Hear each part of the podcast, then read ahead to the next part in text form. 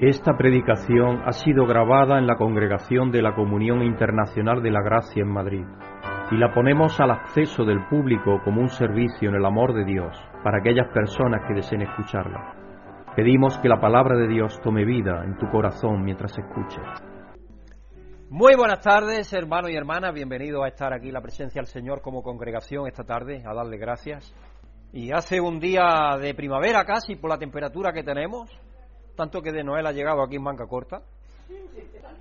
Y hoy estaban hablando en el tiempo, en el tiempo en la televisión, estaban hablando que hemos pasado el invierno más riguroso, porque ha habido grandes nevadas en muchas partes, a tener un tiempo de primavera. En Alicante hoy estaban bañándose, ahí salía un chico en la televisión bañándose allí en la playa, 24, 25 grados. Entonces es increíble. Y hace nada nevó, hace, hace nada nevó a 30 kilómetros de Alicante, estaba nevando en las montañas, y no tan altas. Entonces el tiempo está así de loco.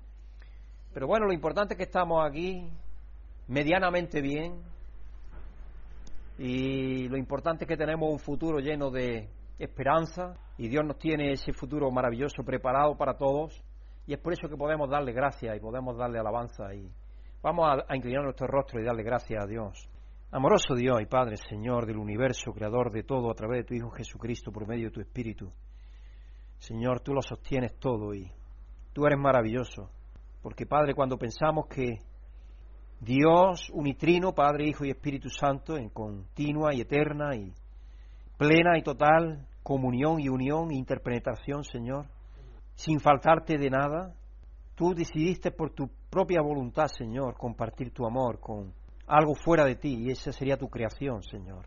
Y nos creaste con ese propósito, y es con ese propósito, Señor, que tú nos redimiste en tu Hijo Jesucristo incluso antes de que nosotros, incluso antes de que hubiese mundo, lo que dice el apóstol Pedro, que antes de que el mundo fuese ya fue inmolado en tu omnisciencia, Señor, y en tu realidad presente, porque tú no vives en el tiempo. Es maravilloso, Señor, saber que tú nos amas de esa forma tan inmensa. Algo que para nosotros es indescriptible con palabras, porque nosotros, Señor, somos limitados y siempre tenemos intereses. Pero tú, Señor, eres un Dios de amor desinteresado de amor pleno y total. Así que te damos gracias, Padre, por habernos amado en la forma que tú lo has hecho, por habernos llevado a ti en tu Hijo Jesucristo y estar en el Santo de los Santos, Señor, a tu lado siempre. Podemos, Señor, presentarte nuestra alegría nuestros gozos, igualmente que nuestras necesidades, sabiendo, Padre, que estamos muy, muy cerca de ti, que estamos justo en ti, que estamos a tu lado, que tú vives en nosotros, nosotros en ti, Señor. Y es algo maravilloso, es algo saber que esa relación tan íntima, no hay otra como esa, Padre. Así que te damos gracias por ello, te damos gracias por tu Hijo Jesucristo, que la hizo posible en el Espíritu. Te pedimos, Padre, que en esta tarde tú nos ayudes a gozarnos en saber lo que tú eres, en saber que tú nos has redimido, que tú nos has dado esa situación y que tú nos has hecho comunidad, tú nos has hecho comunidad porque estamos todos en ti y somos parte en ti los unos de los otros, Señor porque tú quieres que seamos relación igual que tú eres. Y en esa comunión, Señor, es que tú nos has metido en la relación Padre, Hijo y Espíritu Santo, por medio de tu Espíritu, ahí nos has metido tú, Padre. Y eso nos cuesta trabajo aprenderlo y aceptarlo, pero Señor, te pedimos que nos ayude a aceptar que eso es una realidad en nuestras vidas ya, porque nos ha hecho una creación nueva, una creación que está disfrutando de esa comunión contigo. Así que te pedimos, Padre, por todo tu pueblo alrededor de la tierra, por aquellos que tú conoces, que tú has abierto su mente y su corazón a disfrutar de esa comunión. Y por todos los que todavía no te conocen, Señor, o que tú no le has abierto la mente y el corazón para que entiendan y comprendan lo que tu Hijo Jesucristo llevó a cabo, Señor, te pedimos por ellos también, que nos pongas en su camino y que ayude a todo tu cuerpo, el cuerpo de tu Hijo Jesucristo, a ser ese vehículo de amor que tú quieres que seamos para que aquellos que tú estás abriéndole la mente y el corazón, Señor, comprendan y entiendan que tú los has amado, Señor, igual que a nosotros. Que podamos extenderle ese amor y darle ese mensaje de esperanza y de futuro. Así que te damos gracias por ello, te pedimos, Padre, que nos ayude esta tarde a alabarte y a gozarnos contigo en comunión y que nos ayude, Señor, a cambiar nuestras vidas para que sean más agradables a ti y más conforme a tu Hijo Jesucristo. Te pedimos por tu pueblo, donde quiera que estés, Señor y te damos las gracias por cada uno de ellos, pidiéndote especialmente por los que sufren necesidad, en dolor, en enfermedad, en desconsuelo, en falta especialmente de saber quiénes son en tu Hijo Jesucristo, Señor, y ellos están a margen de, disfrutar de esa realidad, Señor, pero eso es la búsqueda que están llevando a cabo en, formas erradas, desesperadamente, igual que el niño que llora para que los padres le den atención y amor y cariño, así es que el hombre y el ser humano adulto llora y se mete en problemas, en dificultades, buscando ese amor tuyo. Así que, Señor, te pedimos que nos ayude a ser vehículos de ese amor para que, si ellos se encuentran en nuestro camino, podemos mostrarles ese amor que tú les tienes. Dándote gracias, Padre, y pidiéndote por Greg William y por todos los que alrededor de la tierra están en lugares de responsabilidad, las diferentes comunidades y comuniones y ministerios e iglesias alrededor de la tierra. Señor, que tú los bendigas y que ayude a cada uno de ellos a que sean más semejantes a tu Hijo Jesucristo y así podamos tener esa unidad a la cual tú nos estás llevando a toda tu iglesia alrededor de la tierra. Dándote gracias, Padre, y pidiéndotelo en el nombre de tu Hijo Jesucristo, nuestro Señor y Salvador. Amén. Vamos a abrir esta tarde en el Salmo 15. Ahí estamos, Salmo 15. Versículo 1 al 5, que tiene cinco versículos nada más, es un salmo muy breve. ¿Quién, Señor, puede habitar en tu santuario?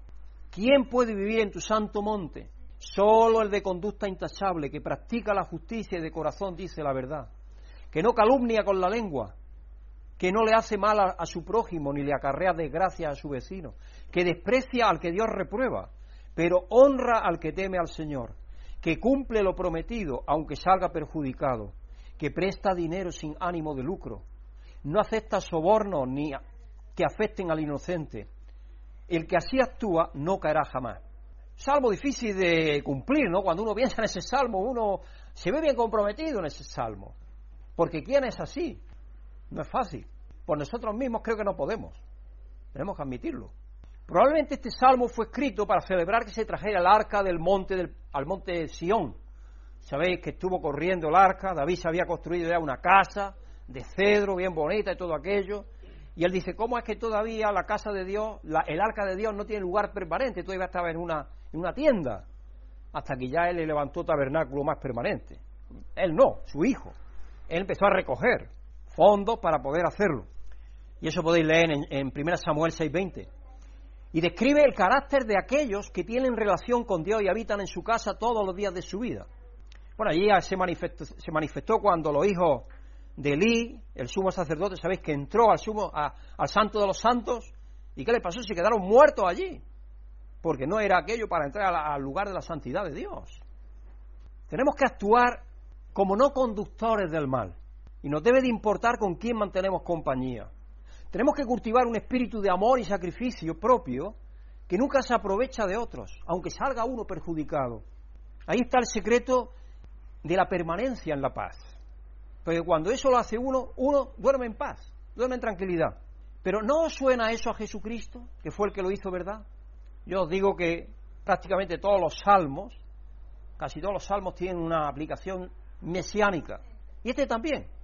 En términos espirituales, solo Dios y todos los que Él ha santificado a costa de su propio perjuicio, el de su muerte, pueden habitar en el santuario con alegría y gozo.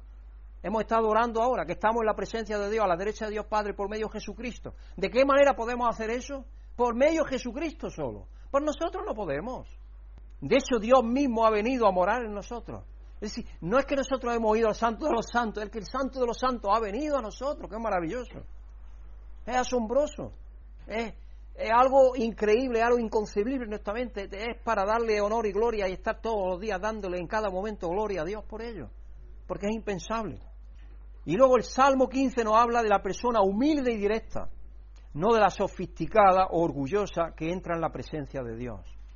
Así que con ese Dios que tenemos, que nos ha hecho santos, que nos ha llevado al santuario, vamos a cantarle, porque estamos tan próximos. Él está tan próximo de nosotros, Él vive en nosotros, nosotros en Él, que podemos cantarle con todo gozo y alegría, sabiendo que nos acepta, que nos ha perdonado y que nos ama de una manera indecible. Y en esa seguridad que podemos enfrentar cada día de nuestras vidas, cada minuto de las mismas, teniendo alegría y gozo. Así que vamos a cantar, vamos a darle la bienvenida a De Noel y a las niñas para que vengan aquí a cantarnos, animarnos en el canto. Y sabemos que el canto lo presenta Jesucristo, a Dios, a Dios Padre, para que le sea de agrado. Y él lo, él lo purifica y lo santifica, porque nosotros nuestros labios que tenemos no saben cantar muy bien, por lo menos los míos. Vamos a dar gracias a Dios, vamos a dar gracias a Dios porque nos ha santificado en Cristo para poder estar en su santa presencia y nos ha hecho su santuario. Vamos a hacer hincapié en eso porque el Salmo eso es lo que nos dice. ¿Quién podrá estar? Pero sabemos que nosotros, Dios nos ha hecho eso posible a través de Jesucristo y se lo ha hecho posible para todo el mundo si es que le reconoce y le acepta.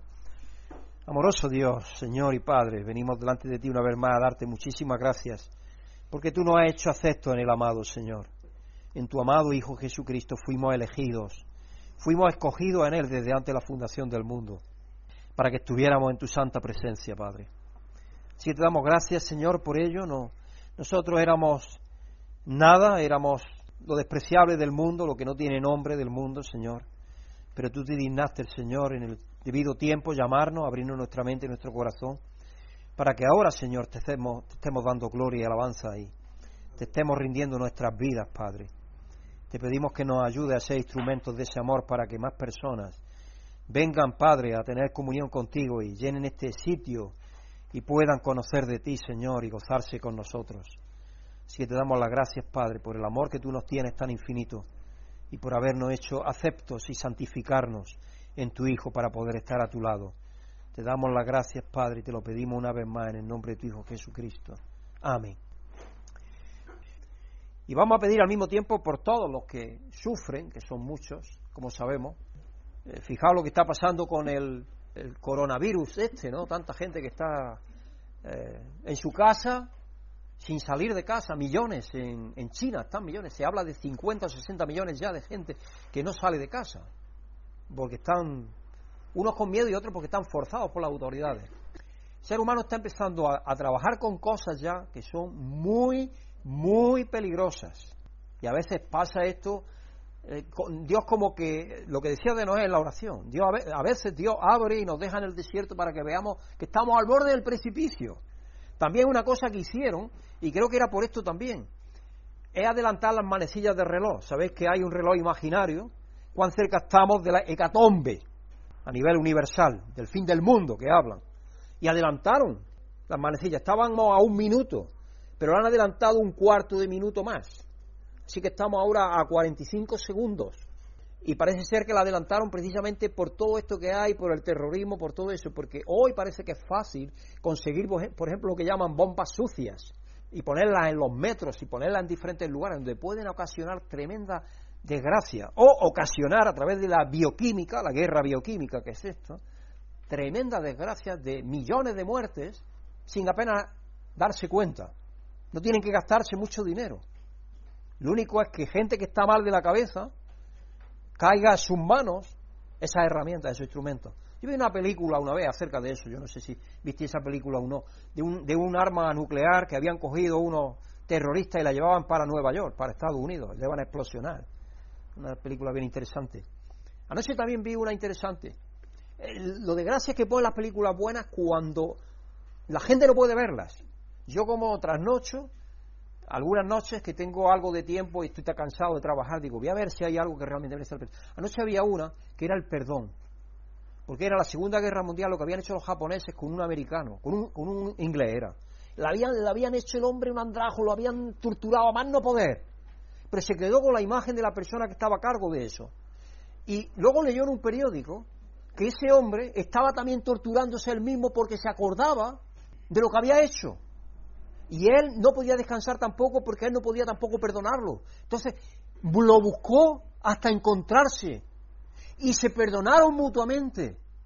Es una película maravillosa. Para la gente un poco lenta porque hay solamente dos actores o tres. Entonces a la gente le gusta mucho la acción y todo eso, ¿no? Pero es una película verdaderamente cristiana, es una, una película de reflexión. Porque eso es el perdón. Eso es el perdón. Y no estamos dispuestos a hacer eso. Pero esa película enseñaba eso. Los dos fueron libertados de esa carga que llevaban. Los dos. Porque él llevaba su cuchillo y todo. Cuando lo encontró lo llevaba con la intención de matarlo. La intención todavía era matarlo. A veces sí sanaba él mismo. Pero cuando lo vio, dice, pero entonces soy yo igual que él. ¿Cómo lo voy a matar? Entonces tiró el cuchillo a través del el puente ese que hubo, el puente Río White, la película esa también, ahí tiró el, el cuchillo ese. Y entonces fue y se encontró con él. Y al verlo, él se clavó delante de él de rodillas, le pidió perdón. Y lo levantó y se abrazaron. Y los dos empezaron, y luego, porque está basada en hechos reales, dicen. Se salía al final, está basada en hechos reales. Vivió uno 93 años y otro también 90, no sé. Y fueron amigos toda su vida desde que se reconciliaron. Eso es la verdadera reconciliación. Y eso es lo que necesita este mundo por encima de todo.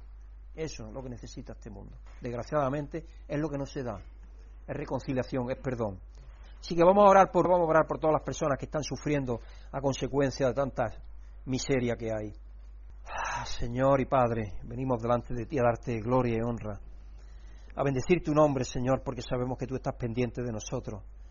Te pedimos por todos los que están enfermos alrededor de la tierra, Señor, que tú intervengas en sus vidas y que cualquiera que sea la situación, Padre, que sea para que se aproximen a ti y te den gloria y honra te pedimos también por Maribí, que tiene unos dolores lumbares tremendos, Señor, que tú intervengas en su vida maravillosamente y que la sanes, Padre, que ella pueda seguir sirviéndote y honrándote como lo está haciendo, Padre.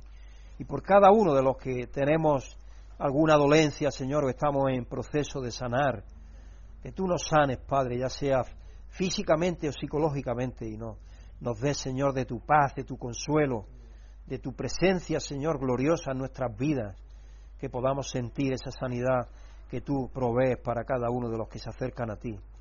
Padre, te damos gracias y te pedimos esto en el nombre santo y bendito de tu Hijo Jesucristo, nuestro Señor y Salvador. Amén. Tengo muchos saludos a nuestro hermano José Manuel Furtado, manda saludos para todos, gracias a Dios está muy bien y da, salud, da gracias por las oraciones que hemos elevado a él. Y la intervención de su próstata fue totalmente un éxito, porque ya tuvo la primera analítica y es nulo el PSA que tiene y eso demuestra que ha sido exitoso, porque de eso se trata. Así que manda muchos saludos y está contento y agradecido a Dios. Ahora dice, lo que hace falta es que esto no aparezca más. no, por lo menos de ese tipo yo creo que no. Así, porque él creo que le han operado de la próstata, es decir, le han quitado la próstata, cosa que no pueden hacer en nuestro caso cuando hay metástasis pero él creo que está bien, gracias a Dios, en ese propósito. También tengo muchos saludos de nuestro amigo Rod Jackson. Estuvieron hace poco, creo que fue en Jordania, como saben, su hija está sirviendo en diferentes países donde hay problemas, y no dicen ellos el, el país donde está, pero por las fotos que mandaba con sus nietos caminando, creo que es Jordania, y está sirviendo en Samaritan Purse, creo, todavía, y están ahora allí levantando, creo que hay una escuela cristiana o algo así es, porque es un país musulmán pero que permite todavía, eh, Jordania, permite la, igual que pasaba con el Líbano antes, que era muy liberal, permite que haya esa libertad y entonces ellos están levantando el Samaritan Purse, que son estos que ponen aquí las cajas, todas las cajitas que tenemos de Navidad, esa organización es. Es decir, ahí está trabajando ella para esa organización. Y me vienen diciendo que está embarazada de nuevo. Tuvo dos gemelos y uno que tuvo primero, luego dos gemelos y ahora vienen dos de nuevo. Así se juntan con cinco de pronto. Y tiene dos más de la otra hija. Siete. Dice, ya cuento siete. dice, dice, todavía estos no han nacido. Dice, pero ya está previsto cuando nacerán. Así que estaba rápido. Lisa creo que es. Lisa creo que la que más rápida va. Dios les bendiga y les ayude en su ministerio. Vi, vi, una historia de humor que me gustó. No sé quién la mandó. O si la leí o no sé. Pero esta, esta nos gustó a Brigida. A ver si la gastáis. Desde fui a comprar ropa y no me entraba. Me puse triste y me compré dos croissants. Y sí me entraron. Estos eran dos hermanos que eran traviesos, traviesos, traviesos como los niños pueden ser. Rompían las cosas, quitaban cosas a otros niños, si podían meterse en un huerto se metían. Eran muy traviesos estos dos chavales. Los padres estaban ya hartos de las maldades que hacían estos muchachos, estaban ya cansados. Así que no sabían qué hacer, había tratado por todos los medios de guiarlo y educarlo y tratar de traerlo un poco a, que tuvieran un orden en sus vidas, pero no había forma. Así que finalmente, después de considerar varias opciones, le pidieron a su pastor si les podía ayudar, porque el pastor tenía fama de ser firme y de tener orden y de todo eso, entonces dice, a ver si el pastor le puede ayudar. Así que el pastor lo único que pidió es que fuera de uno en uno. Dice, porque si traigo los dos se van a pelear aquí y no va a haber quien los ponga en orden. Por favor, traedlo de uno en uno. Así que el padre pasó con el coche, sortó a uno. Y el muchacho le dijo, siéntase, siéntese ahí. Lo sentó frente a él, en su mesa de despacho. Y el chico se sentó allí quieto. Y lo miró y le dice, ¿dónde está Dios? Y el muchacho se quedó pensando y no decía nada. Y, lo que quería el pastor era establecer un poco de relación con él, con esa pregunta, porque el hombre es la que se le vino a la mente. Y no viendo que no contestaba nada, nada, le preguntó de nuevo, ¿dónde está Dios? Y nada, callado. Y ya se enfadó un poco porque no, el muchacho no reaccionaba. Pero tú que eres tan travieso no habla ahora ni nada. Que te digo que ¿dónde está Dios? Y nada, nada. Y ya se enfadó que te digo que dónde está Dios. Y el muchacho se, le dio miedo, se bajó de la silla y empezó a correr, se fue a su casa. Y cogió la escalera arriba y se fue a la habitación con su hermano. ¿Y sabéis lo que le dijo? ¿Sabéis lo que ha pasado? Dios se ha perdido, nos quieren echar la culpa.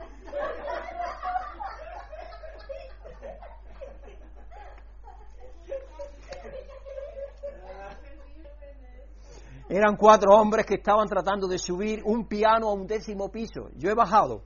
Yo he bajado el piano que tenemos allí en casa, que nos lo dieron una, una gente que era lectora de la revista, que eran ricos, era gente que tenía para las clases de las niñas, tenía una colección de pintura en su casa increíble. Cuando hicieron la mudanza y se iban para Miami, me llamaron. Y me dijeron, Pastor Pedro, venga a por el piano si quiere. Si no tienen piano, venga para la iglesia. Piano bien bueno, Cherny, bueno. Cuando fuimos, nos dijo a qué hora llegáramos. Pero fuimos en una furgoneta que era, yo no sé si os acordáis de los González, el, papá de Mati, pues el hermano de Mati, Manolo, tenía una, furgoneta grande, pues en esa furgoneta fuimos. Nos levantamos temprano y todo. Pero es aquí que de mitad del camino se le fue un manguito. Mientras lo arreglamos o no lo arreglamos, no llegamos a, a tiempo. Porque la perspectiva era sacar el piano por la ventana y bajarlo y meterlo en el coche directamente sin problema ninguno. Cuando llegamos ya era tarde, ya se han venido los de la mudanza y todo, ya no había grúa, no había nada. Si nos veis bajando el piano, a mano, oh, por la escalera. Pues imaginaros esto, al décimo piso, subiendo un piano.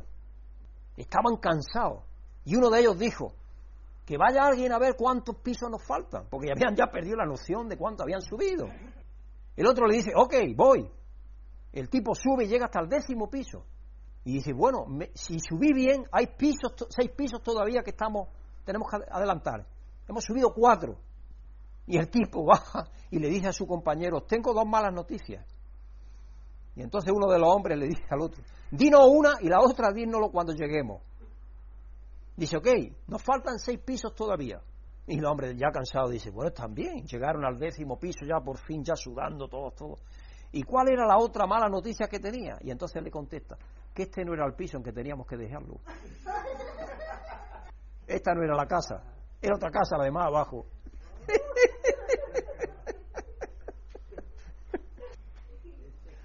El mensaje de esta semana, el tema de esta semana, hermano y hermana, es la loca sabiduría de Dios.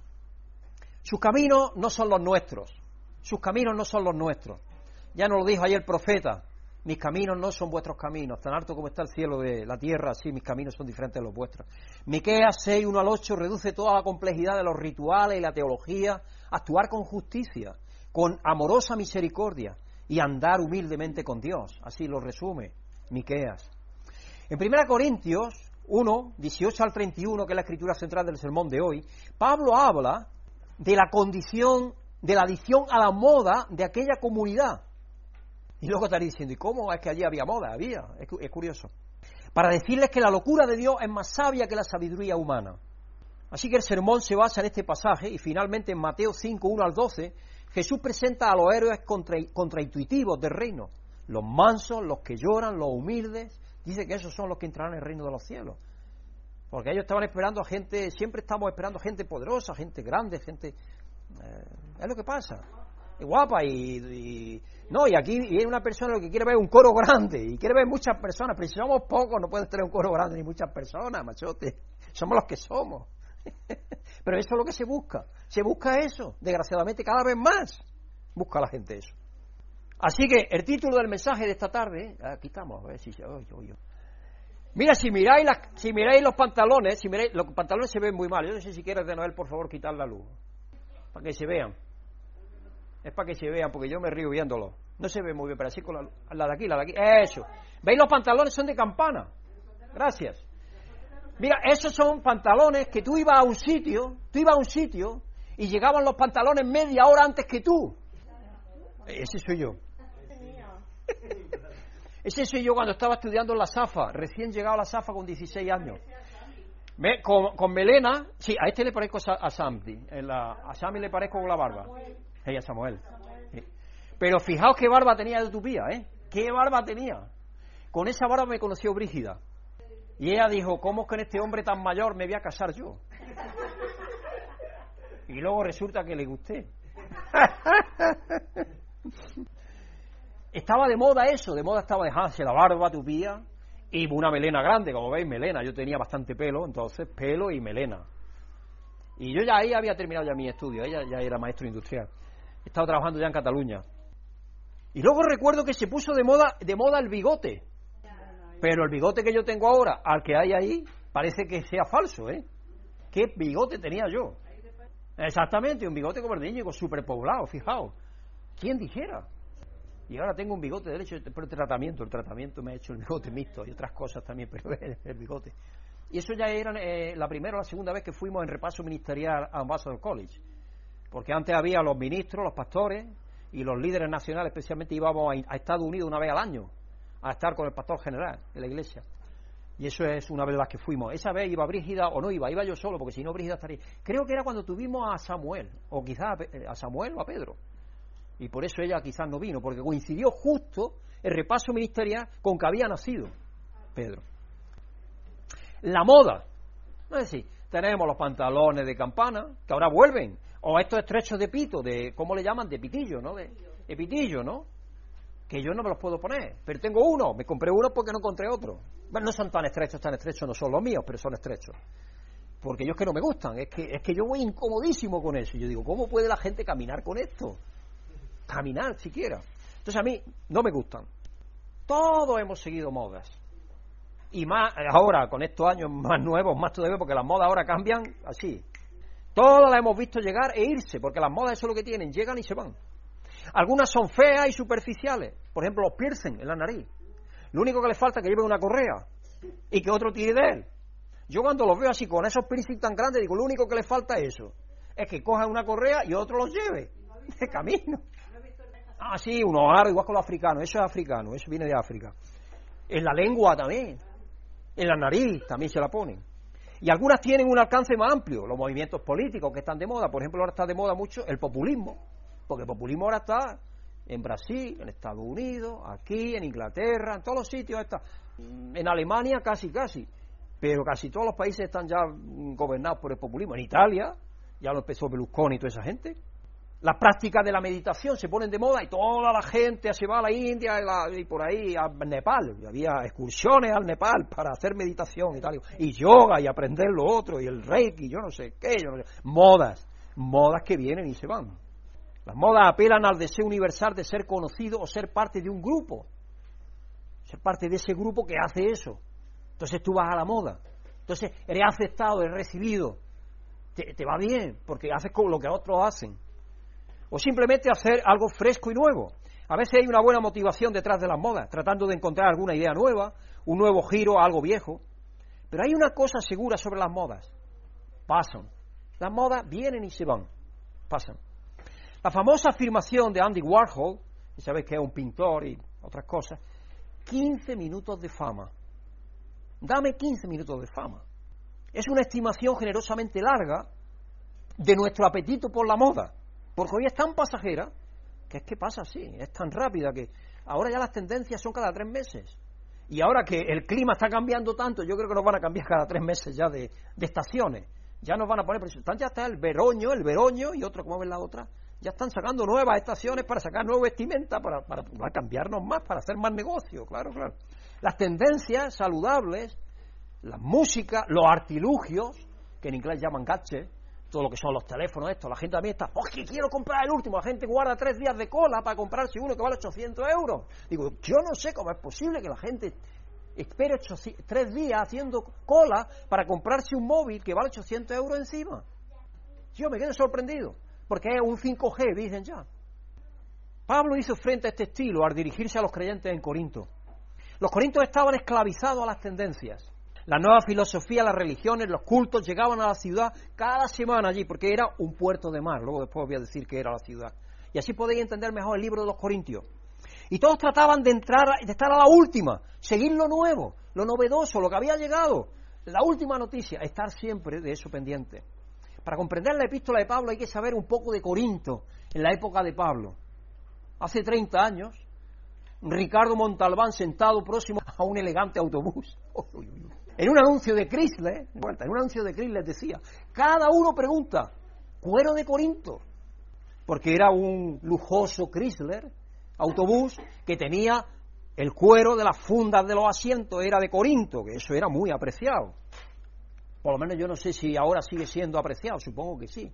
Porque hay lugares donde sí se trabaja mucho. Por ejemplo, aquí en, en España el cuero se trabaja en una, en una ciudad, si la puedo recordar, en Córdoba o Sevilla es, pero la, es botas, botas que hacen ahí muy buenas, y especial las monturas de caballo. No me acuerdo ahora qué pueblo es, pero lo tengo en la punta de la lengua, si luego me acuerdo lo diré. Ubrique, eso es, gracias, Eladio, Ubrique. Eso es especialista. Pues igualmente pasaba con Corinto, eran especialistas en trabajar el cuero, especialistas. Para muchos de nosotros, esa fue la primera vez que escuchamos la palabra Corinto, Corinto fuera de la Biblia. En el anuncio significaba calidad, de clase superior, en el mundo antiguo. De Corinto era difícilmente un cumplido, era todo lo contrario, era todo lo contrario. Como si dijera, ese es de Lepe, más o menos. Porque de Lepe no se dice mucho bueno, lo único que se hace es un chiste, desgraciadamente. Yo no sé los leperos cómo están ya los pobres. Bueno, dice que hasta el día de hoy están sembrando patatas en la playa, ya sabéis para qué, ¿no? Para que salgan con sal. Y además pon el semáforo en alto. ¿Y sabéis para qué? Semáforo muy alto. Si tienes tortícula, te la enderezas. Si te quita. Pero el segundo es que para que la gente no se lo salte. Solo los de ahí de esa ciudad son lo que dicen los leperos. Yo no he estado en Lepe, así que no lo sé. Eh, espero que si escucha alguien en la, en la web esto, el de Lepe, que no se molesten los pobres. Pero ellos están acostumbrados. Dice que ahora están haciendo negocio con eso. Porque ahora están empezando a hacer negocio. Ellos te dan vuelta la tortilla y están haciendo negocio con esa fama que están adquiriendo. Hoy vamos a ver, en esta segunda parte del primer capítulo de la epístola de Pablo, a esta nueva iglesia y miraremos tres cosas. Los grupos. Miraremos un poco más a aquello por lo que Corinto se conocía. Y sugerencia, no es por el cuero bien hecho. No es por eso que se conocía, precisamente. La cruz.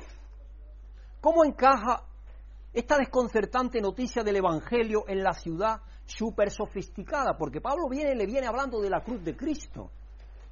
En una ciudad sofisticada, en una ciudad llena de placeres, viene Pablo pronunciando totalmente lo opuesto a eso. La comunidad. Veremos la visión de Pablo de la solución al problema universal de ser de Corinto.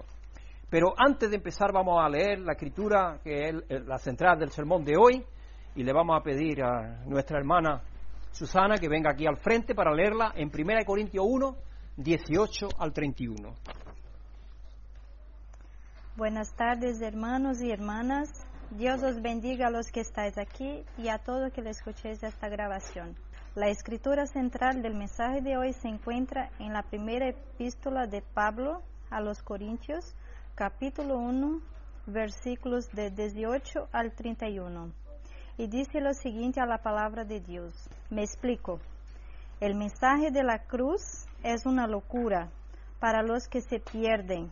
En cambio, para los que se salvan, es decir, para nosotros, este mensaje es el poder de Dios.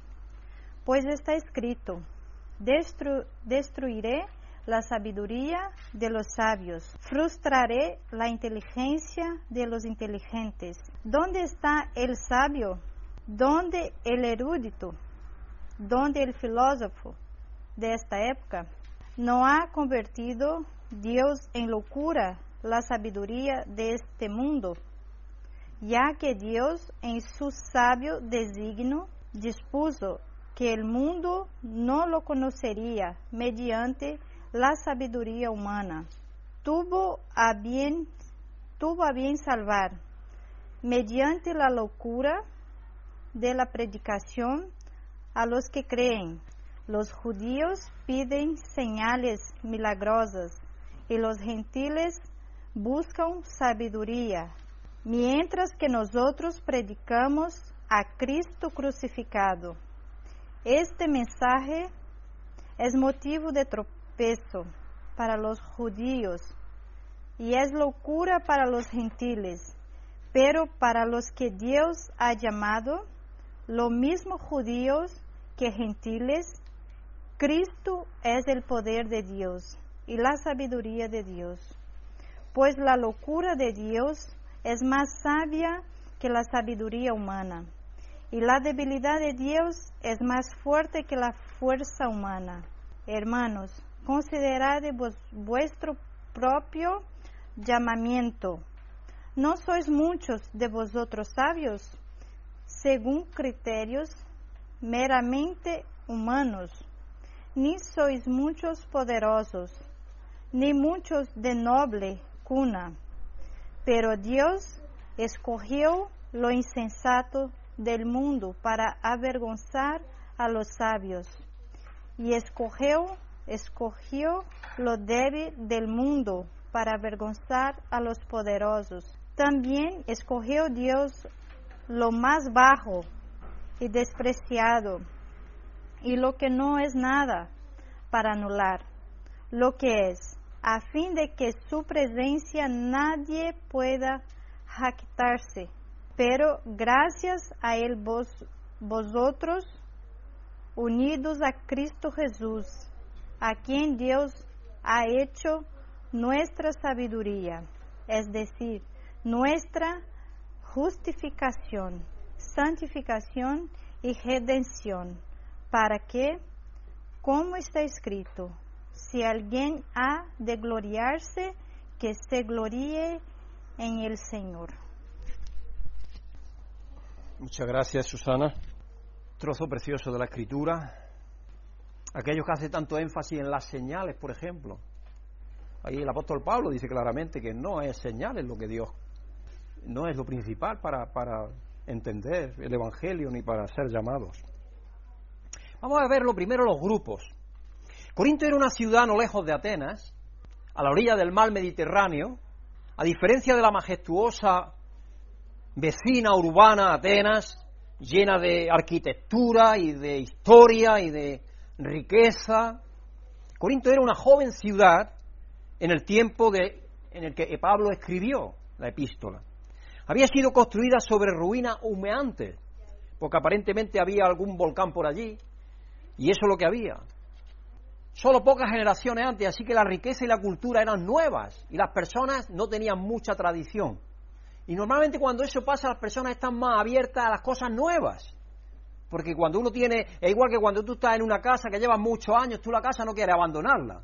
Pero si estás recién llegado a esa casa o ese vecindario que todavía no lo conoces, pues te puedes mudar fácilmente sin problema. Pero cuando ya te asientas, es diferente. Así que Corinto era una ciudad portuaria y los comerciantes de todo el mundo conocido llegaban trayendo sus bienes, sus mercancías, sus ideas, sus filosofías, sus religiones. Podían encontrar casi todo lo que querías podía implicarte en toda clase de discusión y argumento. Y sabéis que los griegos eran dados a argumentar. Y hasta el día de hoy, los griegos son muy dados a argumentar. Es decir, tú no te puedes sentar al lado de un griego y que no haya conversación. Eso pasa solamente aquí en España porque yo creo que nos hemos vuelto un poco raros. Que yo recuerdo cuando yo llegué aquí a Madrid, la gente iba toda hablando en el metro, en el autobús, en todo. Ahora te, te montas en el metro y la gente no habla. Y si hablan son los latinoamericanos los latinoamericanos. Y están o bien viendo el teléfono o bien leyendo un libro, también en la iPad, el iPad o, donde sea, o libro de papel, pero nadie está hablando con nadie, la pura soledad, ahí entre de toda la gente. Es increíble. En Corinto algo que tú podías hacer era ganar y perder dinero rápidamente, porque había gente que se dedicaba a todo, peleas de gallos, de todas las cosas que tú te puedas imaginar, pasaban. No había tal cosa como una aristocracia atada a la propiedad y al viejo dinero de aquella joven ciudad, donde había grupos verdaderamente ricos, riquísimos. No, no, no, no era así. Había algunos más ricos, pero no eran tan ricos. Tu estatus no estaba determinado por tu linaje. No estaba. Con dinero podías comprar o ser parte o no de diferentes puntos de vista. Lo que fuera que atrajera en el momento, te atrajera a ti en el momento, tú podías comprarlo. Y estás ahí en, ese, en, esa, en esa efervescencia que había. Así que tenemos una ciudad joven, llena de actividad, rica y efímera. Rica porque era un puerto y allí venía todo lo que se comerciaba. Digamos que sus elecciones morales eran bastante excesivas. Promiscuidad, borracheras, exceso en general, eran parte de la vida en Corinto. Generalmente lo que pasa en los puertos. Las ciudades portuarias son normalmente así. Ah, yo no sé por qué, pero ya lo he comentado alguna vez y espero que no se molesten nuestros hermanos tanto de Málaga como de Barcelona. En Barcelona hubo una vez que teníamos un grupito de unas 25 personas. Era muy diverso, muy heterogéneo, es decir, no había realmente mucha unidad dentro del grupo, pero siempre, siempre había gente que traía algo nuevo y chinchaba y ponía las cosas uno en contra de la otra y creaba división. Y lo mismo pasaba en Málaga. Igual. Ciudades que son de puerto no son las más fáciles de trabajar para el Evangelio. Por eso, porque hay muchas ideas nuevas que llegan y la gente estaba acostumbrada a cambiar la chaqueta. Hoy llega este y me pongo al lado de este. Mañana llega el otro, me cambio la chaqueta y me pongo al lado de este. Y entonces, pues, nada era estable. Y eso pasaba. Así que en el mundo antiguo, la expresión para las fiestas salvajes e incansables era corintianizar. Sé como los que hay en Corinto. Lo que sucedía en Corinto se quedaba en Corinto. El estilo de vida en, Corinto era salvaje, irresponsable, el pasarlo bien una noche, pero por la mañana llegaba la resaca, el remordimiento y el resentimiento. Lo último de todo llegaba allí, lo bueno, lo malo, lo viejo, lo nuevo, todo llegaba y pasaba por allí. Esto sucedía en la, en la religión también. En medio de todo eso, Dios plantó una iglesia por medio de Pablo, imaginaros. La iglesia parecía estar obsesionada con una sabiduría de la que Pablo se mantenía hablando. Porque Pablo dice, yo vengo a presentar una sabiduría que no es de este mundo, porque mirad que no soy sabio los que estáis aquí, ni rico, ni nada, pero os vengo a hablar de una sabiduría que no es de este mundo. Entonces, claro, ellos dijeron, ¡och! Atención aquí. Vamos a poner atención a ver de qué nos va a hablar. Porque Pablo es que sabía cómo atraer la atención de la gente. Igual que cuando llegó en otra, en otra ocasión en el libro de Hechos, que lo recoge Hechos 17, si recuerdo bien, o Hechos 14, donde en, en, la propia Atenas, inmediatamente. Vino, vengo a hablar de un Dios desconocido, fue lo que les dijo. Y veo que eh, repasando vuestros altares tenéis a uno dedicado al Dios desconocido. A ese precisamente vengo yo a daros a conocer, porque vosotros no lo conocéis. Entonces ellos abrieron sus ojos y sus oídos y querían estar atentos para escuchar qué es lo que le iba a presentar. El estilo de vida en Corinto era salvaje, irresistible, responsable, todo lo que podéis decir. Y Dios plantó ahí una iglesia. Había empezado a dividirse en grupos diferentes, cada uno tratando de ser más exclusivo. Y Pablo trata esto como vimos la semana pasada. La semana pasada vimos esto, porque esta es continuación de la semana pasada. El apóstol Pablo dice en el versículo 12 al 13, me refiero a que unos dicen yo sigo a Pablo, otros afirman yo a Apolos, otros yo a Cefas y otros yo a Cristo. Había facciones, porque cada uno estaba buscando lo mejor. Cada uno estaba buscando lo mejor. Entonces Pablo le pregunta, ¿cómo? ¿Está dividido Cristo acaso? ¿Acaso Pablo fue crucificado por vosotros? ¿O, este, ¿O es que fuiste bautizado en el nombre de Pablo? Y entonces cuando él explica que él bautizó muy poco allí, en realidad la iglesia, pues estaba tres o cuatro, o cinco. Tú sigues a Apolos. Ah, nosotros seguimos al verdadero artista Pablo. Y estaban ellos en sus peleas y discusiones. Tú sigues a Pablo. Eso no es nada, nosotros seguimos a Jesús. Y así estaban, todo el tiempo liándose. Y por esto y por lo otro empezaban a, a competir, a competir. Los grupos están apareciendo en todo lugar. Los corintios están tratando el Evangelio como cualquier otra tendencia de moda, como una cadena para enriquecerse rápido que vino a la ciudad. La buena noticia del Evangelio es masticada y digerida como otra nueva filosofía por ellos. Tratan de tratarla, y dar la redundancia, como si fuera una nueva filosofía que ha llegado. Todos están tratando de llegar a esta gran sabiduría, sea lo que sea a tener un asiento a la mesa del que tiene esa información. Y por ejemplo, a propósito, he leído comentarios que lo habrá en lenguas, por ejemplo, eso que creen que es cristiano, eso es precristiano también. Los corintios entre ellos hablaban en lenguas cuando hacían aquellos rituales, se dejaban llevar por la euforia y hablaban cosas que no se entendían, una algarabía que no se entendían ni nada. Entonces, tan nuevo no es. Y yo no estoy diciendo que no haya la glosalia. La glosalia es un don que Dios da cuando hay la necesidad que surja. Y Él es el que la da, y la da para la edificación de la iglesia, no para que nadie se enorgullezca ni diga yo soy superior a todo. Es que tú no, tú no has hablado en lenguas, por lo tanto tú no, tú no eres cristiano, ¿eh? porque no has hablado en lenguas, cuidado. Tú tampoco has hablado en lenguas, así que tú no eres cristiano tampoco, ¿eh? No, no, para eso no la da Dios, no. Dios la da conforme Él quiere, como un don más, cuando hay la necesidad. Así que estas divisiones plagan constantemente a la raza humana y nosotros no somos una excepción en la actualidad. Mira los anuncios durante cinco minutos. Oirás sobre ser el primero en hacerlo. Tú serás el primero en hacerlo. ¿O viste lo último? Sabemos que tú no eres como los demás. Ven aquí. Porque te vamos a distinguir de los demás. Quieres ser parte de esto. O tú te lo mereces. Los otros no. Si alguien quiere darte un empujón de venta a un producto, lo llaman exclusivo. O también le puedes decir edición limitada. Eso tiene mucho también. Edición limitada. Solamente le han puesto eso en la etiqueta, es el mismo. Yo me lo encuentro a veces en, los vinos, por ejemplo. Edición limitada. Yo cuidado con edición limitada.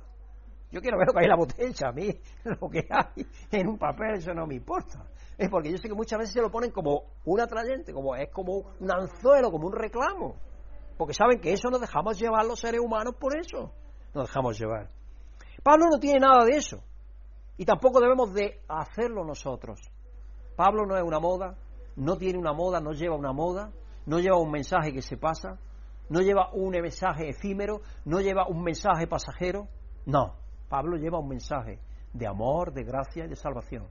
Y ese mensaje lo lleva en Jesucristo y en la cruz. Él ve este egocentrismo por lo que es, un síntoma de pecado.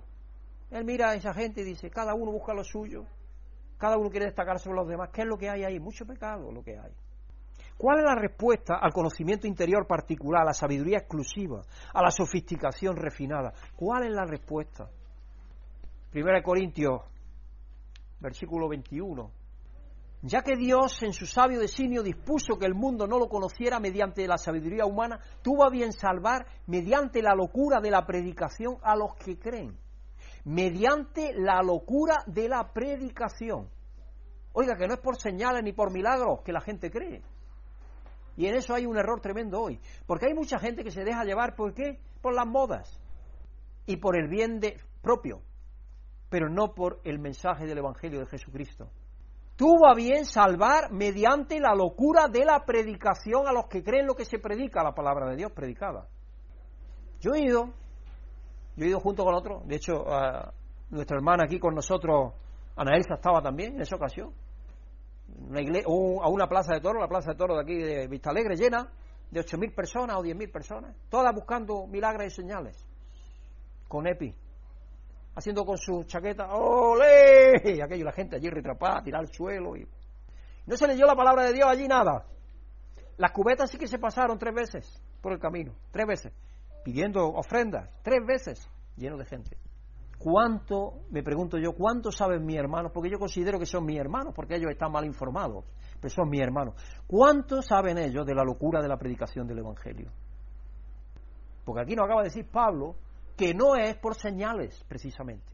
Piden señales los gentiles, pero no es señales. Llegó un momento, además, vamos a leer al final, que llegará un momento en que las señales se acabarán, la profecía se acabará. La profecía, si hablamos del término de añadir algo a la escritura, está acabado, la escritura está acabada, está acabada desde el canon. La cruz. Entonces había grupos, cada uno tratando de destacar. ¿Qué es la cruz? Regresemos unos pocos versículos abajo. Vamos a ir al versículo 18 al 19. Me explico, dice Pablo. El mensaje de la cruz es una locura para los que se pierden. Porque Volvamos a que era Corinto, una, una sociedad llena de placeres. Si tú le hablas que hay que sacrificarse, que hay que estar dispuesto a morir, ellos dicen, por aquí. Claro que es locura, para el que se pierde no quiere. ¿Quién quiere si lo que queremos es placer y pasarlo cuanto más mejor? Y que vaya yo a la moda, al último que haya, porque así estoy yo aceptado por los demás. Yo soy el centro, eso es lo que se quiere. Me explico, el mensaje de la cruz es una locura para los que se pierden. En cambio, para los que se salvan, es decir, para nosotros, para los creyentes comprometidos, este mensaje es el poder de Dios. El poder de Dios está en la cruz de Jesucristo. Pues está escrito, destruiré la sabiduría de los sabios, frustraré la inteligencia de los inteligentes. La cruz era una forma de morir vergonzante. En aquella sociedad estaba reservada para los esclavos que se escapaban y para los políticos insurreccionistas, aquellos que se levantaban en contra del imperio. Barrabás iba a ser muerto por eso, porque se estaba levantando, porque parece que era de los celotes. Los celotes estaban en contra de Roma. Era una insurrección. Y por eso es que querían meter a Jesucristo dentro de ese maraña y dice, no, no, yo no tengo nada que ver con eso. Yo no tengo que ver nada con este mundo. Y en muchas ocasiones dijo, dar a César lo que es la César, darlo a César. Mi reino no es de este mundo. Es decir, quedó claro que él no defendía ninguna posición política aquí. Ninguna, absolutamente. En él ninguna posición política estaba defendiendo. Ninguna. Porque ningún reino de este mundo es verdaderamente, es de verdad. Estas no eran solo personas que las autoridades querían muertas, las querían exhibir como señas de escarmiento. Aquellos que crucificaban eran para que otros pasaran y dijeran, mira lo que le ha pasado a este, que no me pase a mí igual. Yo me voy a portar bien, porque mira, porque dejaban allí los cuerpos dos o tres días, para que los viera toda la multitud. De hecho, era un espectáculo. Eso era el circo de fieras, la pelea de los gladiadores y la crucifixión, esas eran las tres cosas de diversión que tenía aquella gente. No tenían discotecas, ni baile, ni nada de eso. Tenían solamente esas distracciones. Y la gente iba allí a distraerse y pasárselo bien, porque la gente se lo pasaba así bien. Es curioso. Claro, ellos, ellos pensaban que a ellos no le iba a tocar, pero alguna vez a lo mejor le podía tocar. Pero así era. Pues está escrito, destruiré la sabiduría de los sabios, frustraré la inteligencia de los inteligentes.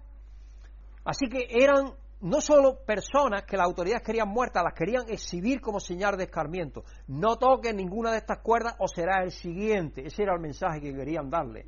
No vayas por ese camino que cae al precipicio con la, cada vez que había una ejecución pública. Por eso eran públicas. La idea de la cruz como una joya, un tatuaje, como lo es hoy, porque habéis visto cantidad de gente que no es creyente que lleva una cruz puesta. Eh, la gente más. Mm, Madonna, por ejemplo. Madonna le gusta mucho adornarse con cruces, pero ella no es creyente en absoluto. Ella, al contrario, muchas veces ha hecho espectáculos para reírse de Dios. Muchas de las cosas que hace. Pero sin embargo, utiliza la cruz. Y otra gente también lo hace. O tatuaje. Era para mofarse. Era como llevar hoy como adorno una silla eléctrica o unas esposas. Una esposa de esas que te atan, la policía con ella y te lleva. Con respecto a los movimientos políticos, Jesús fue un fracasado, como todos los otros rebeldes antes de él. Con respecto a la esperanza mesiánica de un genio militar que libertaría a su pueblo, porque eso es lo que pensaban otros, que iba a liberarlos de los romanos, fue una pérdida total. Los discípulos se quedaron frustrados, porque ellos pensaban que iba, iba a levantarse contra los romanos. Para cualquiera de nuestras medidas, la cruz fue un desastre. El mensaje de la cruz era locura, es exactamente lo que no funcionó, pero fue lo que funcionó. Es decir, para ellos no funcionó, pero para el que cree, cuando venimos a creer lo que Cristo consiguió en la cruz, funcionó al 100% y funciona hoy todavía. Versículo 25.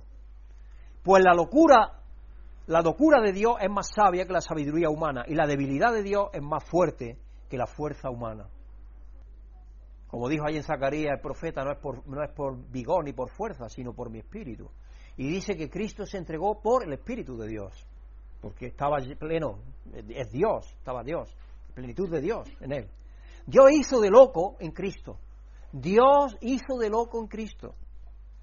Eligió el camino de la humillación y el amor en lugar del exclusivismo y el egocentrismo. Y tiene esto relación con la película que yo estaba diciendo que vi anoche. Cuando estas personas que había un odio tremendo de uno hacia otro, porque uno lo había odiado cuando estaba martirizándolo y el otro, por haberlo martirizado, tenía un odio a su, a su verdugo. Ese camino no llevaba a ninguna parte. El único camino fue el camino en el cual terminó, que era el camino del perdón.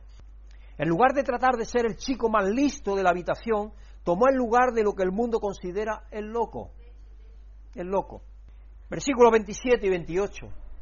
Pero Dios escogió lo insensato del mundo para avergonzar a los sabios y lo escogió lo débil del mundo para avergonzar a los poderosos. También escogió Dios lo más bajo y despreciado, lo que no es nada para anular lo que es. ¿De qué está hablando aquí? Aquellos primeros cristianos que eligió Pablo, ¿quién era? Que eligió Cristo, ¿quién era? Jesús. Jesús eligió a sus discípulos, ¿quién era? A excepción de Lucas, los demás, ¿qué eran? Rudos, pescadores, cobradores de tributo, un despreciado que nadie quería en la sociedad. Era lo despreciado del mundo. No nos engañemos, no nos engañemos. Por eso a mí me duelen expresiones, a mí me duelen expresiones. Cuando alguien viene aquí nuevo a la iglesia y yo escucho expresiones, a mí eso me duele como si fuera dicho a mí personalmente. Me duele mucho. Y yo eso no dejo que suceda. Y a veces hay expresiones tales como decir, ¿y con esta gente dónde se puede ir? Eso a mí me duele más que si me lo dijera a mí diez veces. Y Pedro Rufián toma medidas determinantes. No diciendo a la persona nada directamente, pero sí poniéndola en situación donde se fotografía a sí misma. Escogió Dios lo más bajo y despreciado y lo que no es, lo que no es nada para anular lo que es. Es decir, Dios no nos ha elegido a los sabios, ni a los poderosos, ni a los grandes, ni a los ricos. No. Si la escritura lo dice, más difícil es que entre un rico en el reino de los cielos. Para Dios no hay nada imposible, sabemos que no. Pero hay cuidado, tener dinero mucho es malo. Porque puedes hacer de ello tu Dios. ¿Y cómo te desprendes tú de tu Dios? Así que he aquí un grupo de personas buscando la respuesta más sofisticada y compleja que pudieran encontrar.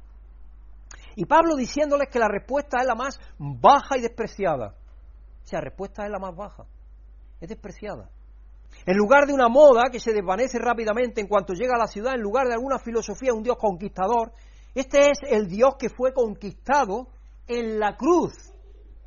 Dios siendo conquistado en la cruz por amor a nosotros. Él se rindió a la cruz por nosotros. Todo lo que el mundo es, es lo contrario de lo que uno pudiera pensar. Pero así es Dios, es como Dios hace las cosas. Así que el Evangelio es una locura. No es una filosofía, una cadena abstracta de lógica, es una historia bizarra de una ejecución estatal de un cuerpo que de forma sobrenatural regresó de la muerte. Jesucristo. Tampoco es una ceremonia extraña para lograr el favor de los dioses distantes, que es lo que hacían ellos, porque hay unas cosas que hacían también se sajaban hasta el día de hoy lo hacen en algunos países, no sé si en Irán, Irán, creo que son los iraníes los que hacen en una de esas religiones que tienen, ellos se sajan y echan sangre. Eso también lo hacían los corintos. Cosas muy raras, porque ellos recibían religiones de todas las partes con las cuales comerciaban. Y había gente que hacía de todas las cosas más raras que te puedas pensar. Todo eso es lo que hacían para tratar de agradar a sus dioses. No, no, esa no es la verdadera religión, no. Y el Evangelio es un mensaje transformador que te presiona en la vida en lugar de darte un escape en ella. Brígida, yo comentábamos hoy. Dios nos ama incondicionalmente, nos encuentra donde estamos, pero yo le añado inmediatamente a ella, pero no nos deja ahí. El mensaje de Cristo es que Dios va y nos coge donde estamos. A la mujer pecadora le dice, ¿qué le dice? Perdonada está, vete y no peques más. Va donde tú estás, te ama incondicionalmente en la condición que está, pero no quiere que sigas así. Él te llama para que seas cambiado, transformado y te da el poder para hacer lo que es su Espíritu Santo. Te da el poder para que camines en el camino en el cual Él te ha llevado. Él nos ha llevado ya a Dios, estamos en Él, pero Él quiere que nosotros estemos caminando hacia ese camino cada día más, camino de santificación de nuestras vidas. El Evangelio no es otra filosofía vaga, sentimental, que te hace sentir bien y que no demande nada de ti. No, ni es una fórmula de matemática que puedes poner en un papel y olvidarte de ella. Ah, aquí tengo ya la fórmula, ya, ya con esto me satisfago. No, no, no. Es una historia extraña, basada en extrañas circunstancias, que simplemente no desaparecerá y que demanda tu respuesta.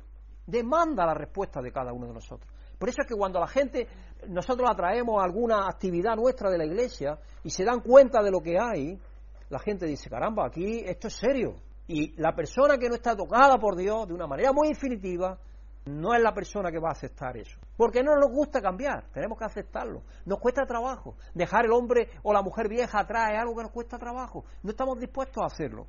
La respuesta no es poder o conocimiento secreto o riqueza repentina. Es la respuesta más antigua en el libro. Es amor. La respuesta es amor. El camino cristiano es amor. Y amor, si tú le añades algo, y añade, ir es a morir. ¿Te has dado cuenta de eso? A eso nos ha llamado Dios. A morir. Curioso. O como Pablo dijo, ahora os voy a mostrar un camino más excelente. Porque estaban peleándose que si uno hablaba en lengua, que si otro hacía otras cosas, que si otro otras cosas, que si otro las otras cosas. Cada uno con su grupo y su cosa diciendo que, que eran más importantes que el otro. Que... había allí una división tremenda en la iglesia. Yo me lo imagino, que, habría allí. No se esperaba ni siquiera para tomar la Santa Cena, con eso lo decimos todo. Si aquello había, era un desastre, era un desastre. Lo siguiente y último, comunidad. Los grupos aparecen porque cada uno está tratando de ser o tener conocimiento exclusivo. La cruz y la resurrección rompen esas viejas reglas del egoísmo humano, tanto que rompió las reglas de la vida, la muerte, el tiempo y el espacio. La respuesta a este grupo fracturado es la comunidad. Sí, por medio de la muerte de Cristo, Dios nos hizo uno en Él. Todos somos uno en Él. Todos nos atrajo en Él. Estamos otra vez de nuevo en Juan 12, 32. Cuando yo se ha levantado la tierra, atraeré a todos a mí mismo. Para eso está, no para grupos no para hacer divisiones. Yo si os doy cuenta, si os habéis dado cuenta hoy, supongo que sí os habéis dado cuenta, hemos estado orando todos, porque cuando oramos, oramos por todos, no decimos amén a todos y estamos orando en el nombre de todos. Estamos orando por todos los líderes de toda la iglesia, sean de la denominación que sean. Que Dios nos ayude a todos a tener entendimiento de cuál es su camino, de que, de ser más semejante a Cristo, porque eso es lo que de eso se trata. No se trata de yo soy más rico que tú. De eso no se trata. Porque hay algunos que estaban ahí diciendo en el Festival por ejemplo, yo no, no tengo solo 3.000, tengo 6.000 hermanos, que luego otros dicen, pero ¿dónde los tiene? dice, ¿dónde los tiene? Y luego por otro lado dice, a mí no me importa que llegó una mujer y me dijo, me habló, dice, no sé si era de la Virgen María o no sé, le dije, ah, pues muy bien, claro, claro. Y, y el hombre se viste como un cura. Dios sabe, indiscutiblemente que si tú tienes una iglesia grande se va a crecer mucho. Solo digo. Una iglesia grande, un buen, un buen conjunto de música, y tú no exiges nada de la gente y la gente viene y se va, sale y entra sin saber si ha entrado o en salido. El día que va quiere, el día que no va no quiere, no hay compromiso ninguno, esa iglesia va a crecer automáticamente. Porque a la gente lo que le gusta es eso, es buscar sus intereses. Para allí buscan contactos, eh, tener amistades, lo que busquen. Eh, unos novios, otros novias, lo que busquen. Intereses secundarios. Trabajo, intereses secundarios. Pero es eso, de la misma forma que la ruptura en fracciones es un síntoma de pecado y egoísmo, la comunidad es un indicador de que Dios está presente y a cargo. Y Brígida y yo eso es lo que queremos, y creemos que como iglesia lo hacemos también. Cuando llega alguien nuevo lo que queremos es ofrecerle nuestra comunión. Si alguien se aparta ahí le decimos, no ven aquí, comparte lo que tenemos. Oye, que llega uno nuevo, ven a mi casa, vamos a hacer esta actividad, vamos a hacer la otra. Eres integrado, eres parte de la familia, eres incluido, estás incluido, no estás excluido, eres parte de la familia. Pero quizás eso a veces abruma a la gente, porque en este mundo no están acostumbrados a hacer eso. La gente está acostumbrada a ir cuando quieren a los sitios sin ser notados y salir de ahí cuando quieren. Y no decir ni adiós ni buenos días. Ese es el mundo que tenemos. Un mundo que está fraccionado, que está dividido, y tenemos el mundo cristiano que tiene que ser una unidad. Eso es lo que Dios aspira a que sea. De la misma forma que la ruptura en fracciones, digo, es un síntoma de pecado, y egoísmo, la comunidad es un indicador de que Dios está presente y a cargo. Creo que vemos esto solo en momentos en esta vida, cuando cada uno en la habitación es celebrado y amado, cuando nadie está tratando de ganar o ser el centro de atención. Ahí hay eso, esa unidad, esa comunión. Cuán dulce es ser libre de las demandas de nuestro ego durante algún tiempo y gozarnos con otros como Dios lo hace. Un gran ejemplo de esto es la vida de Neuen, un pastor, escritor y profesor, escribió algunos clásicos espirituales modernos y enseñó en las instituciones más sofisticadas en América, en Estados Unidos concretamente, como fueron la Universidad de Harvard y de Yale. Pero él encontró finalmente su hogar en la comunidad de Larch. Es curioso la historia de este hombre. Una residencia para personas mental y físicamente discapacitadas. Ahí encontró la comunidad que él iba buscando. Es sorprendente. Vivió y trabajó allí durante los últimos diez años de su vida, donde encontró la comunidad de amor que había buscado durante décadas. Y mira si había estado en universidades grandes, pero ¿qué es lo que pasa en las universidades? Competencia. Cada uno quiere ser el mejor, cada uno quiere destacar, porque eso significa mejor trabajo, mejor posición, destacar más. Son carreras voraces, eh, son vorágines, cada uno se está devorando uno a otro, los profesores, los alumnos, eso es lo que hay en esos medios. Fijar lo que escribió. Él dijo de los lazos que desarrolló allí. También me di cuenta de que las personas discapacitadas no me amaban o me cuidaban porque yo, lo, porque yo escribiese libros o hiciera viajes. Ellos no sabían eso. Si expresaban amor procedía de Dios. Cuando llegué al Arch, toda mi vida estaba cansada, pero Dios dijo, te amo, quiero sostenerte. Finalmente Dios tuvo la oportunidad de abrazarme realmente y poner sus manos divinas sobre mi corazón a través de esta comunidad. Y eso lo escribe en un libro que se llama The Road to Peace, El Camino a la Paz. Nowen había estado en la creme de la creme, podemos decir, estaba, había nacido en la nata, en lo alto del pastel. Las personas más sofisticadas en la tierra. Era internacionalmente famoso, reconocido. Había hablado delante de miles. Y donde finalmente encontró paz y a Jesús de nuevo fue en la compañía de personas sin la capacidad mental de apreciar eso, de apreciar la sofisticación, de apreciar el conocimiento que él tenía, porque es lo que está, le, hemos estado leyendo de Pablo. El conocimiento de este mundo no es nada para Dios, porque Dios no es en eso que llama, no a través del conocimiento humano.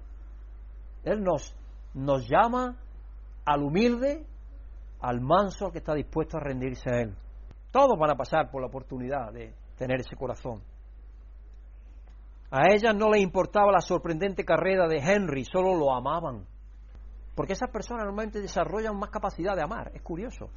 Yo he visto, he, observado en personas que tienen ciertas discapacidades, son más amorosos que las personas que podemos decir somos normales, que yo normales creo que no somos ninguno, pero bueno, las personas que somos normales tenemos más deficiencias afectivas, yo creo, que las personas que ellos, porque ellos están más dispuestos a recibir amor y a dar amor más fácilmente y tienen menos mala intención. Apenas tienen, son muy ingenuos. Las personas que tienen, por ejemplo, síndrome de Down, personas muy ingenuas. No piensan hacer esto para conseguir aquello. No, no, no, no. Son ingenuas.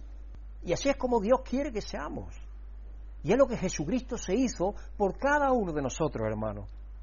Así que hay una verdadera comunidad, una con la señal más importante de la que Dios está presente está en la comunidad de aquel que en su momento estelar, ¿qué es lo que hizo?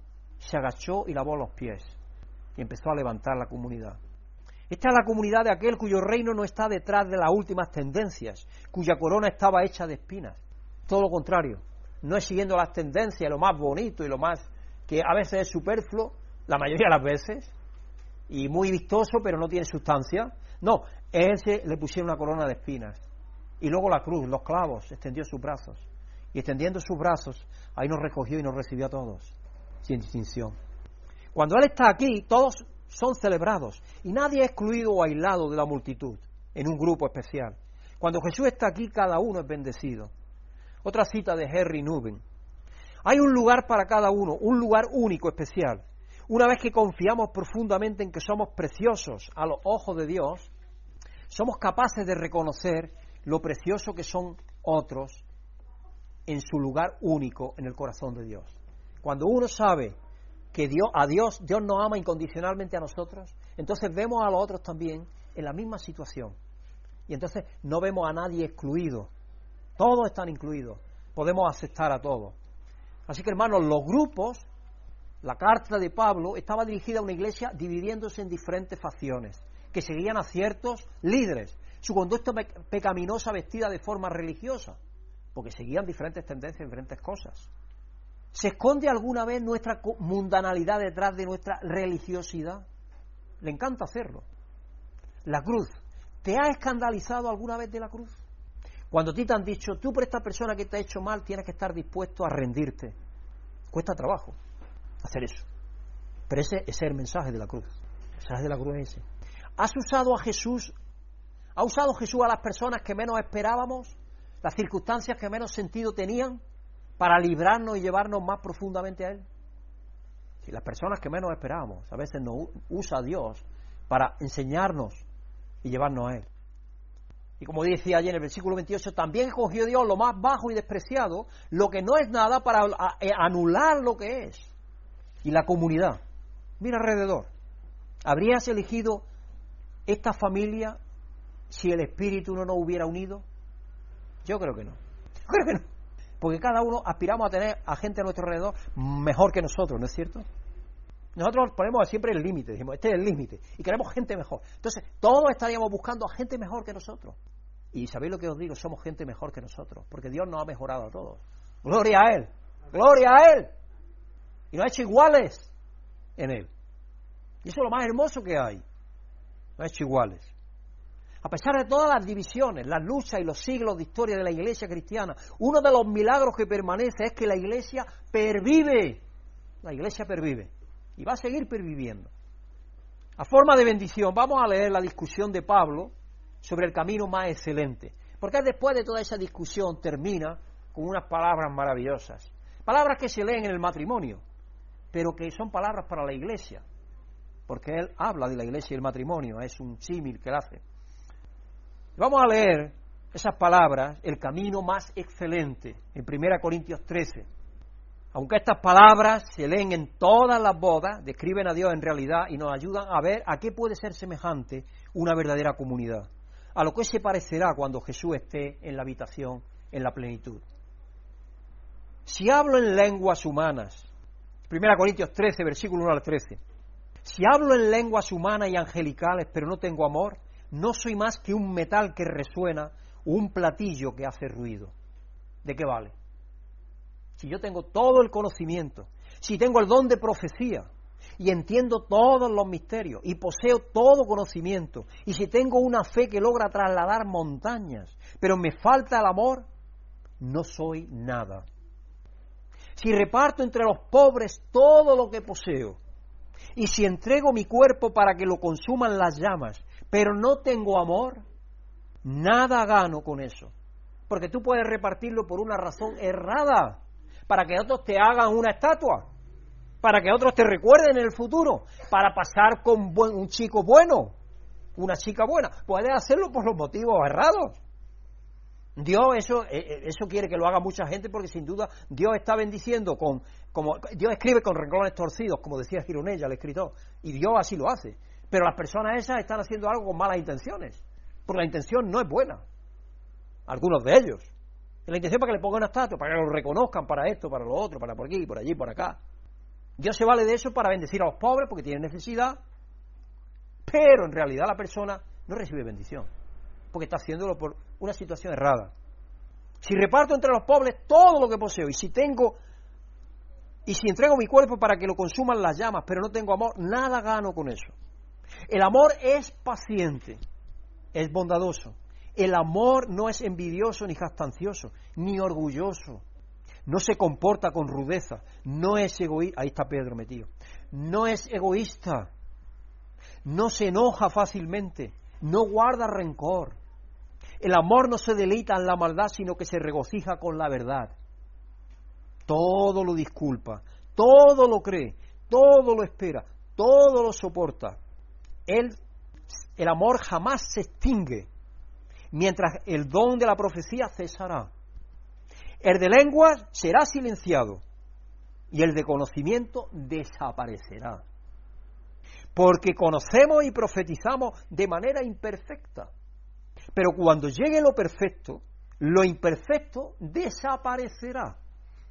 Cuando yo era niño, hablaba como niño, pensaba como niño, razonaba como niño. Cuando llegué a ser adulto, dejé atrás las cosas de niño. Está diciéndonos Pablo, oigan, que tenemos que ser más semejantes a lo que estamos diciendo aquí. Dejemos ya las cosas de niño, dejemos las boberías, dejemos de pelearnos en divisiones y en tonteras y todo eso. Sigamos esto, el amor que todo lo cree, que todo lo sufre, que es paciente, que es bondadoso, que todo lo espera, que todo lo cree. A mí Brígida a veces me dice, Dice tú, es que te lo crees todo. Digo, sí. Digo, sí. Tengo que hacerlo. Dios me dice que lo haga. Si a mí me llega esta persona, o la otra, o lo que sea, pues yo me tengo que creer hasta que no vea lo contrario. Claro. Y lo tengo que desafiar y darle oportunidades y decirle que está incluido. Claro que sí. ¿Cómo no? Pero luego después, ahí al mismo tiempo, hace Dios su, su criba, Dios la hace, sí, Dios la hace. No hace falta que yo la haga, yo no la hago, la hace Él. Él la hace. Cuando llegue a ser adulto, dice Pablo, deja atrás las cosas de niño. Ahora vemos de manera indirecta y velada como por un espejo. Pero entonces veremos cara a cara. Imaginaros un espejo de entonces, que un espejo de entonces se veía muy mal, muy mal, veía fatal. Era fatal. Yo no sé si habéis visto un vidrio que se supone antiguo en el Escorial, por ejemplo, no se ve nada a través del vidrio. Imaginaros un espejo, menos todavía. Eso era fatal, es decir, se afilaban una herramienta de corte, por ejemplo, y ahí trataban de mirarse. Pero eso es fatal. Entonces así, así vemos. Por eso que dice que, que, conozco de manera imperfecta, pero entonces conoceré tal y como soy conocido por Dios. Entonces eso nos tiene que ayudar a ser humildes. Si no nos conocemos a nosotros mismos, ¿cómo vamos a estar hablando de esto, del otro, del otro? Vamos a callarnos, vamos a dejar la cosa tranquila. Y vamos a caminar hacia el frente, amando a todos y amando a Dios. Ahora pues permanecen estas tres virtudes, la fe, la esperanza y el amor. Pero la más excelente de ellas es el amor. ¿Cómo podemos ser, hermanos, parte de traer unidad y armonía al reino de Dios esta semana? Piensa en eso.